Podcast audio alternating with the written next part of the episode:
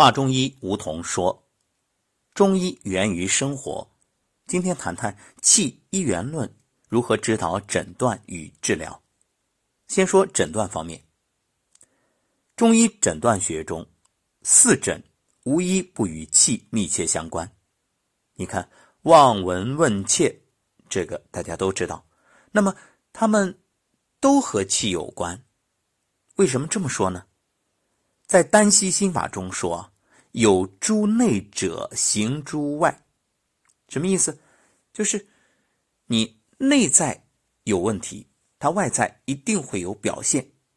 也就是察言观色，你就知其内里，通过表象看本质。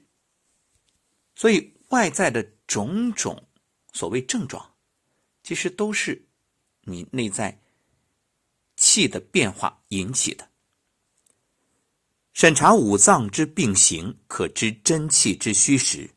所以正气的盛衰，就会从面色、形态、声音、神志、脉象等方面表现出来。其中以神志和脉象尤为重要。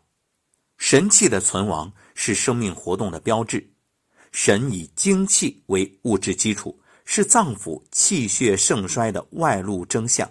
故曰：神者，正气也；神气者，元气也。元气顽固，则精神昌盛，无待言也。若元气微虚，则神气微去；元气大虚，则神气全去。神去，则积息矣。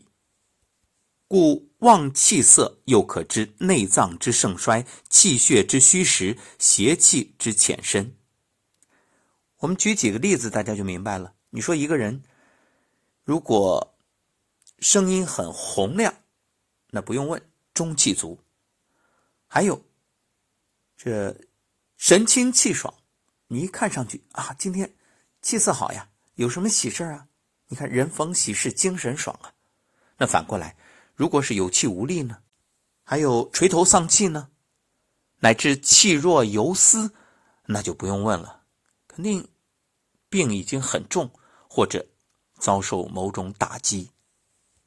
这望闻问自不必说，大家都能够理解了。对，看气色啊，然后听声音啊，包括身体散发出来的这种气味啊。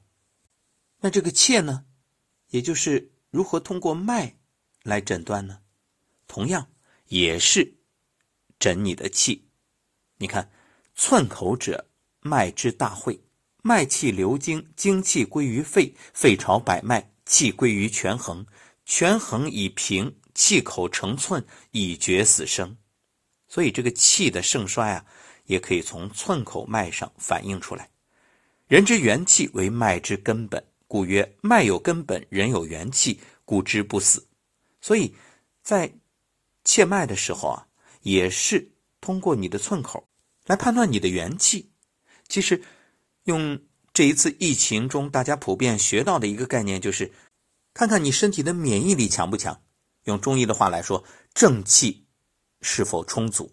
正气足，好，没什么问题。就算外在的有这些表现啊，啊，给你稍微调整一下就好了。正气不足呢，先要扶正驱邪，然后以此来判断出到底是什么虚，什么实。虚则补之，实则泻之。一句话就是找回平衡。中医在诊断中啊，会审查你的胃气，这是脾胃的胃。所谓有胃气则生，无胃气则亡。胃气是决定疾病顺逆、生死的关键。这诊断靠气，那治疗呢？毫无疑问也是靠气。你说中医的治治的是什么？就是扶正气啊，扶正驱邪，扶的是正气，驱的是邪气。中医认为，疾病的发生取决于邪气和正气双方的矛盾斗争，正气在发病上居主导地位，故曰正气存内，邪不可干，邪之所凑，其气必虚。因此，治疗原则啊，不外乎扶正与驱邪。这驱邪是为了扶正，扶正。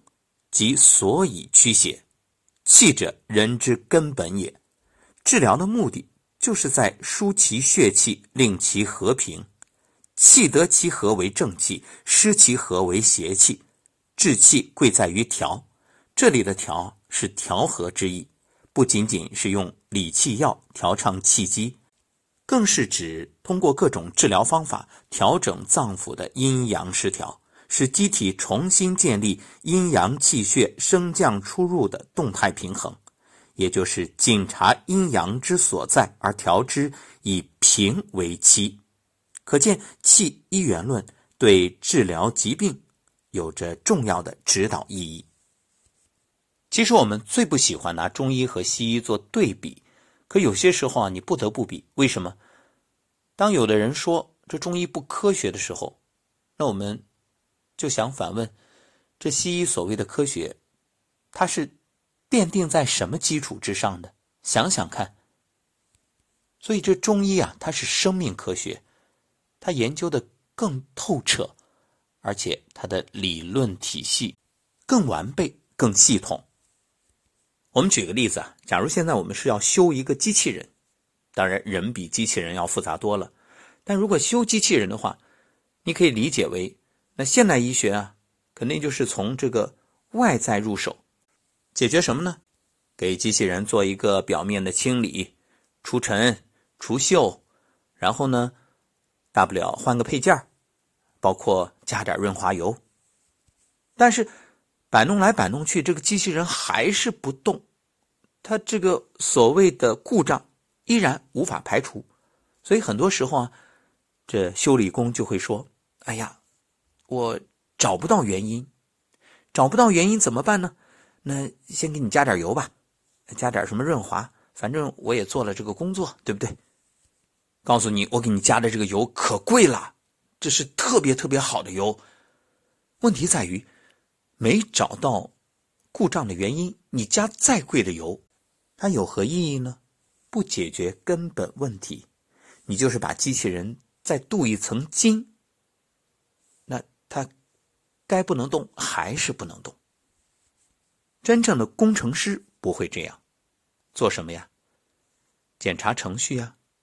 从输入的信息、指令各方面进行检测，并予以调整，然后轻轻巧巧，机器人好了。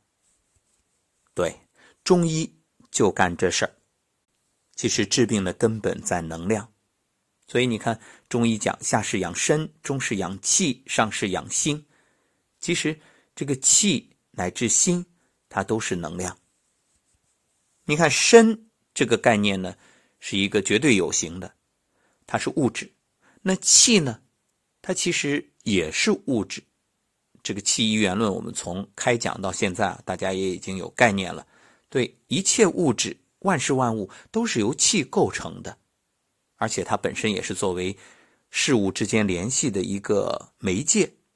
那可以理解为无形的物质。当然，散之如风，聚之有形。所以你说它是无形也好，说它是有形也好，都对。那再往上更高层面的这个能量是什么？心能。这其实已经涉及到意识层面。这个概念啊，大家参照水知道答案就很容易理解了。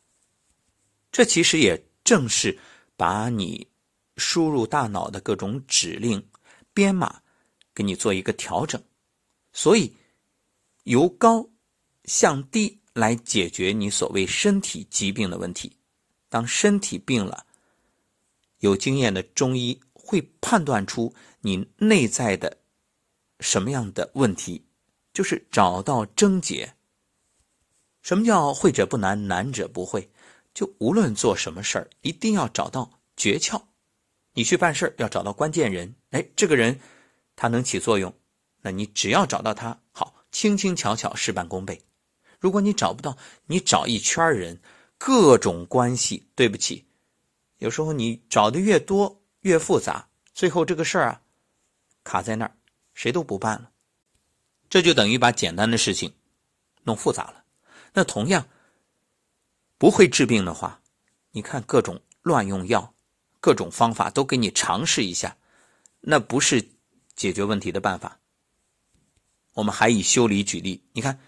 这电视电视坏了，会修的人到这儿三两下解决了；不会修的人，你把电视全拆一遍，最后再装上，哎，惊喜的发现这零件不仅没丢，还多出来了。问题依然是问题，还是没解决。这不是说出苦力的事儿，不能说我没有功劳也有苦劳。你有什么苦劳啊？没有金刚钻，就别揽瓷器活你说这电视坏了，那还好，只是财物受损。那如果人呢，因为误诊，因为错误的治疗，而导致疾病加重，甚至有很多的并发症，更有甚者送了命，你说那找谁说理去？所以治病啊，绝对不能说。哎呀，你看我多辛苦，我满头大汗，那只能证明无能。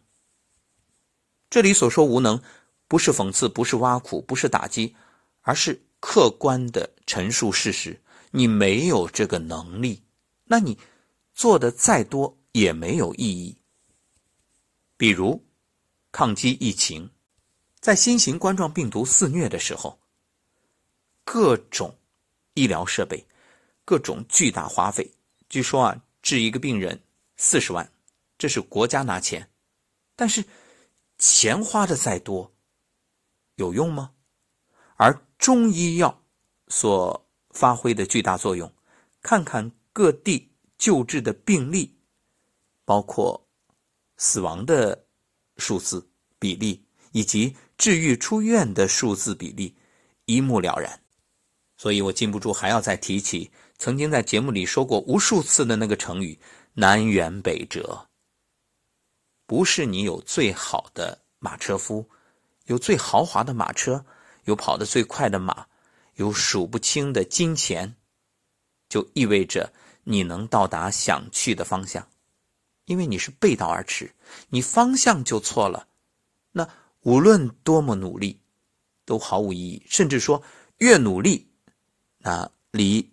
你想去的目标越远，事与愿违。真心希望痛定思痛，不再重蹈覆辙。让我们一起从源头、从基本的理论好好学习中医，一起传承传播，让悲剧不再重演。你愿意吗？